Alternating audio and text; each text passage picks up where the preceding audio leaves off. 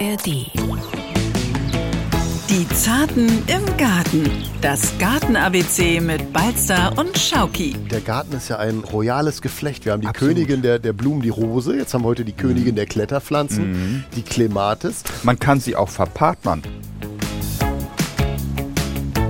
Wichtig, dass die Unterlage, an die sich die Klemate mit ihren Blattstielranken festklammert, dass die nicht zu dick ist vom Durchmesser. Baustahlmatten wären ideal, Gehölzen, Forsythien, Valgelien, Zierjohannisbeeren sind optimal geeignet. Dann kann nichts mehr passieren. Das ist ideal. Kletterpflanze muss ich auch irgendwo festhalten, weil sonst kann sie nicht klettern.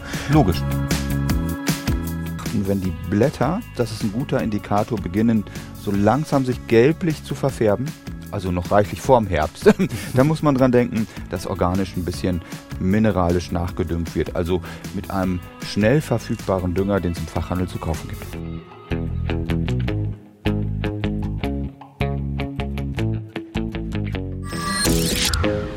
Moinsen und herzlich willkommen zu Die Zarten im Garten.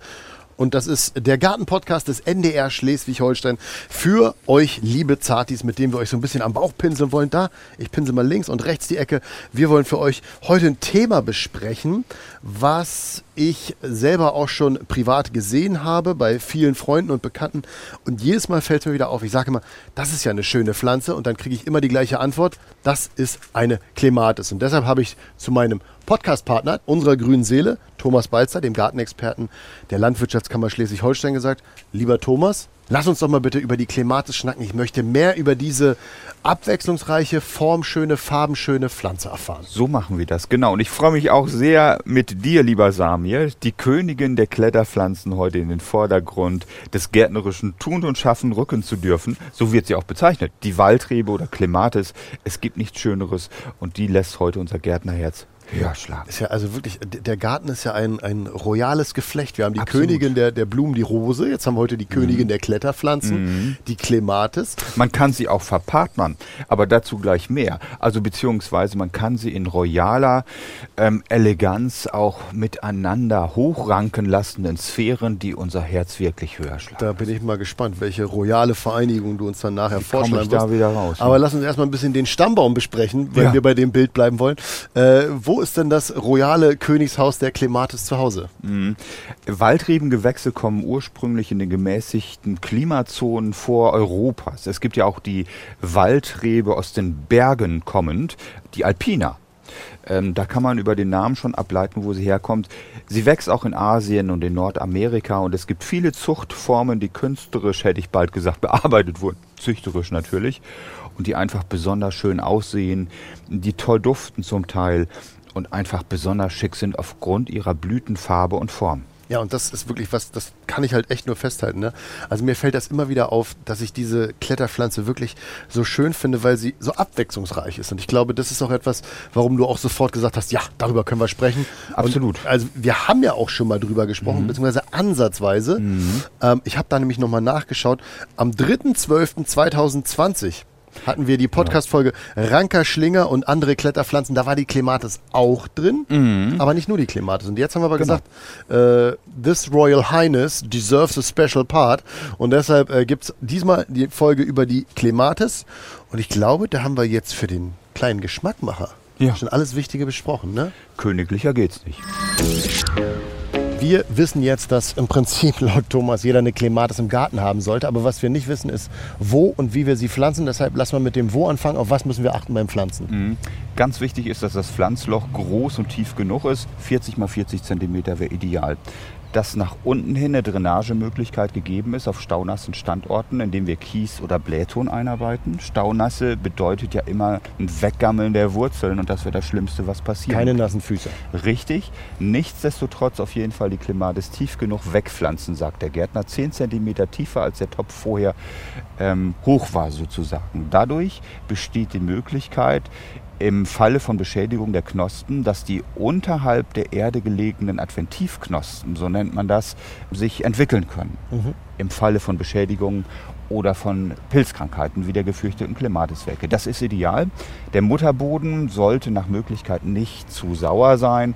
Ähm, und das bedeutet eben, dass man auch vielleicht ein bisschen Kalk mit einmischt, weil die Clematis ja auf jeden Fall keine sauren Böden mag, sondern alkalische Böden. Dann diesen Mutterboden mit Hornspänen bitte noch gerne mal verbessern. Das ist ja ein organischer Langzeitstickstoffdünger. Das mag die Pflanze besonders. Und wenn man dann noch gut angießt, kann eigentlich nichts mehr passieren. Wichtig, dass die Unterlage, an die sich die Klemate mit ihren Blattstielranken festklammert, dass die nicht zu dick ist vom Durchmesser. Baustahlmatten wären ideal, die Triebe von hohen Gerüststauden oder auch von ähm, ja, Gehölzen, Forsythien, Valgelien, Zierjohannisbeeren sind optimal geeignet. Man könnte auch kleine Tampen nehmen oder Drahtschnüre, wo sich hochrankt.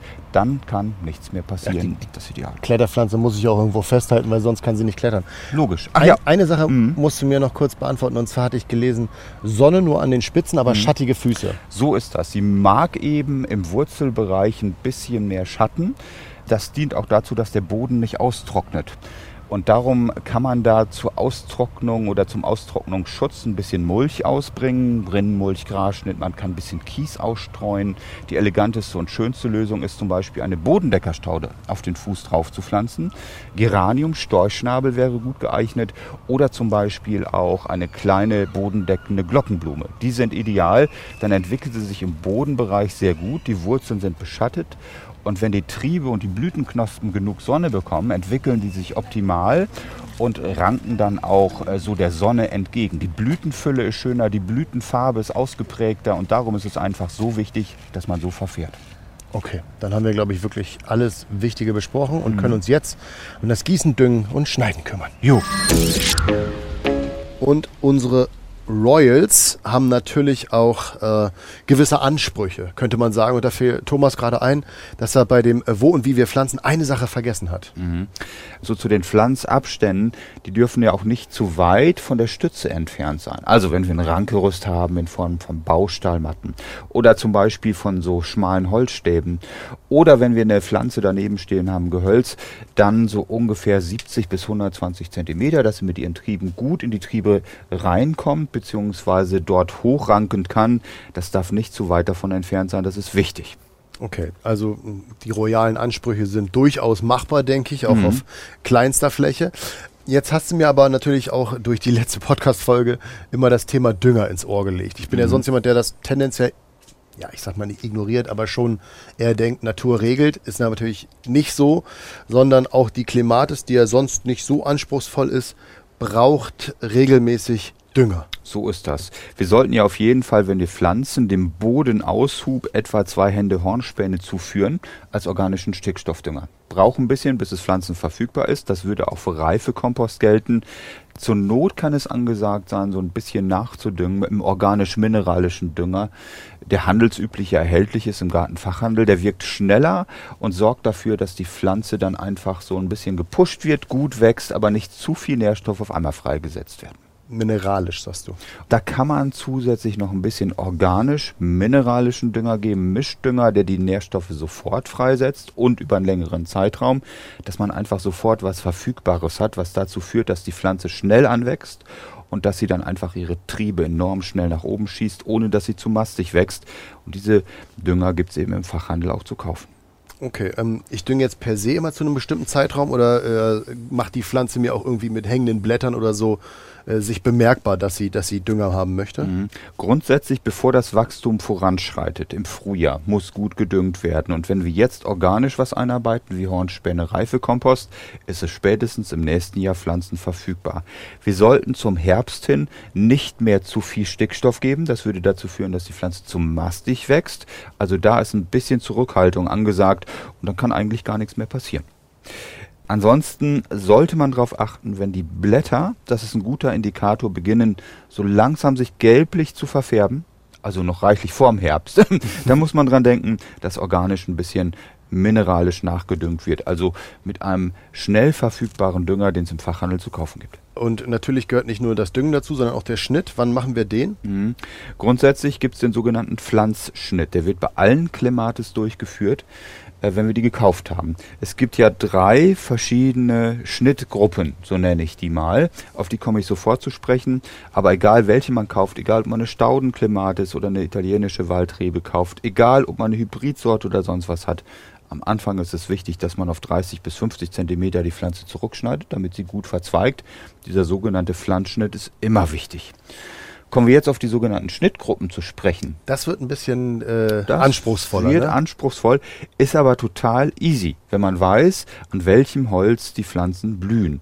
Und ich fange mit den einfachsten ähm, Empfehlungen an, den Schnittempfehlungen für die sogenannten Neuholzblühenden Clematis. Das sind ähm, Gewächse wie die italienische Waldrebe oder auch wie Staudenclematis, die am neu gewachsenen Holz im Sommer und im Herbst blühen, oftmals so zwischen, naja, Juli, September, Oktober. Und da erfolgt der Rückschnitt im Februar auf 30 Zentimeter. Fertig. Kann man nichts mit falsch machen. Mhm. Jedes Jahr das gleiche verträgt die prima. Dann gibt's die Altholzblüher. Da haben wir die Blüte von April bis Ende Juni am alten, im Vorjahr gewachsenen Holz. Hier ist der Schnitt nicht erforderlich, falls das gewünscht wird, unmittelbar nach der Blüte.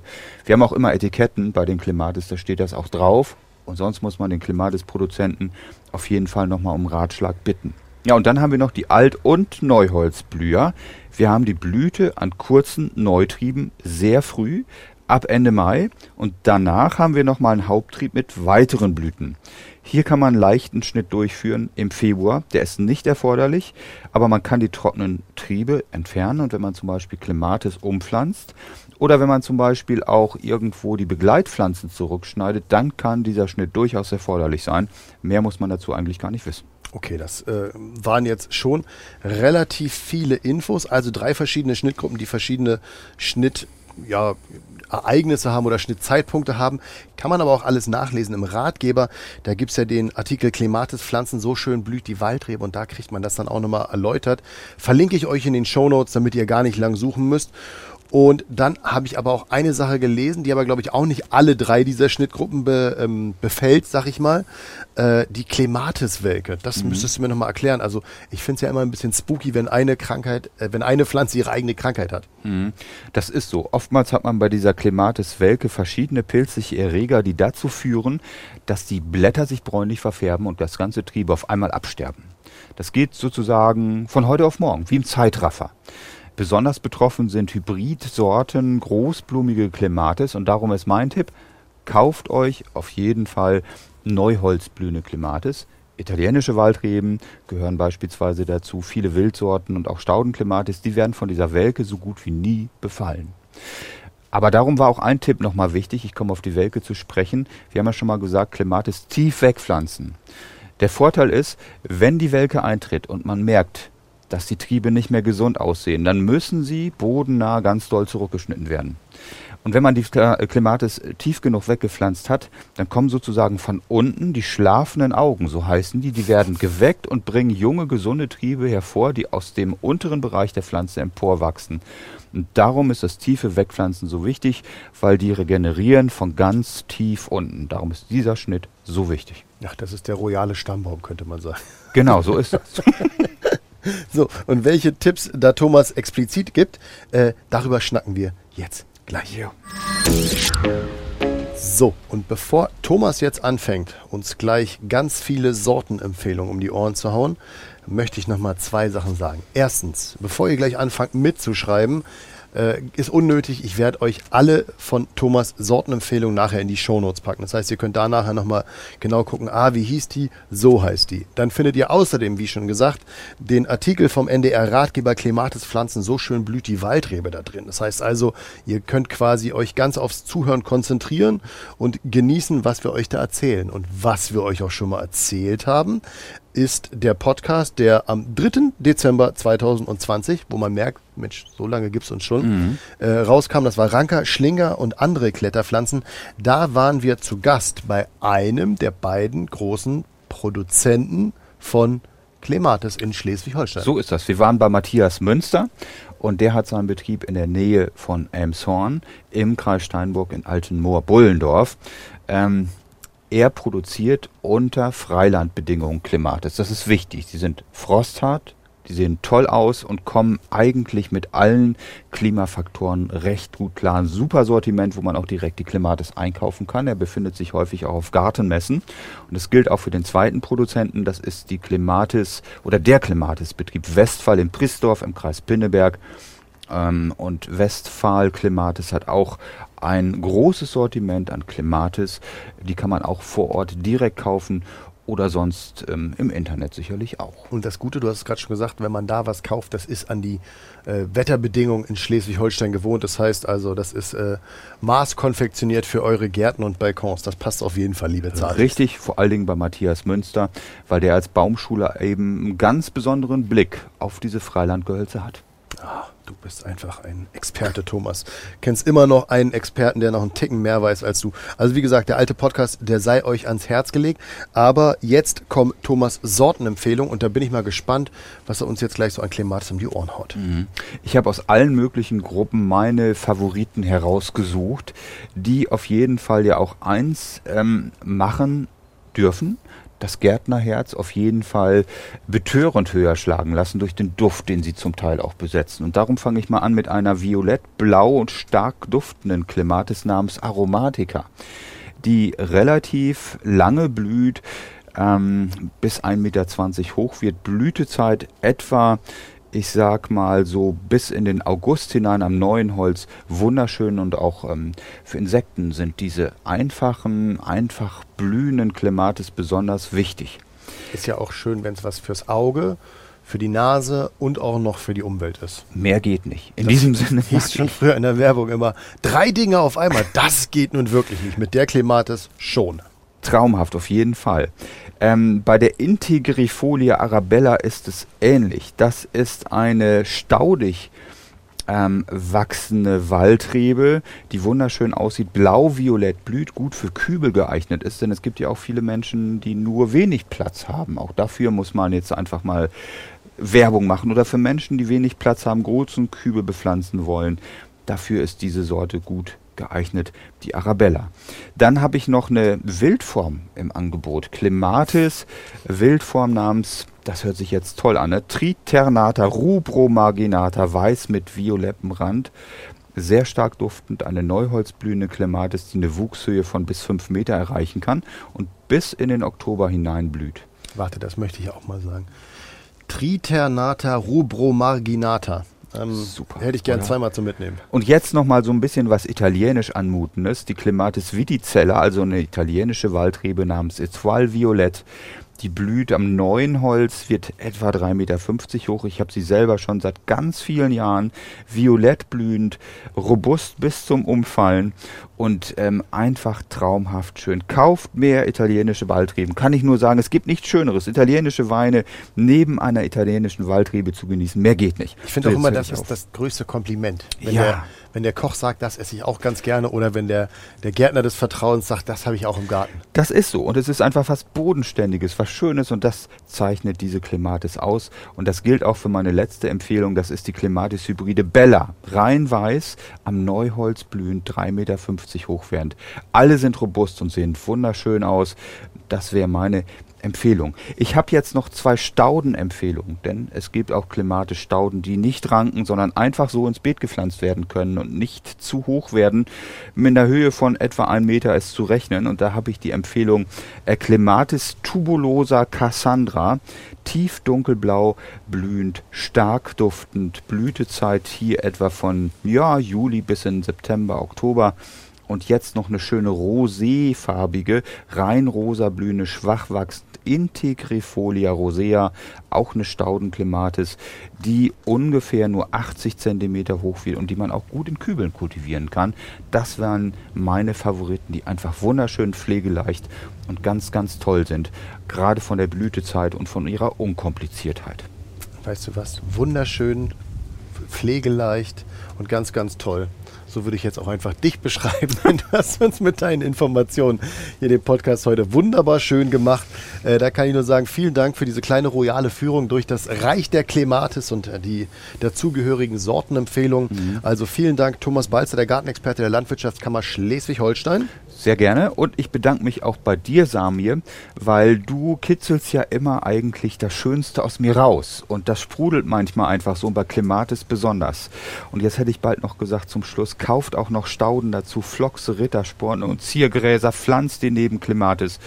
Und dann ist alles einfach nur noch schön und macht noch mehr Spaß. Ihr merkt, einmal angepiekst will der Balzer gar nicht mehr aufhören. äh, ihr könnt ihn nämlich auch anpieksen, ist das gute, liebe Zartis, indem ihr uns eine Mail schreibt, wenn ihr Fragen zum Thema Garten habt, vielleicht auch zu Klematis, äh, falls es da noch irgendwas gab, was wir heute nicht drin hatten.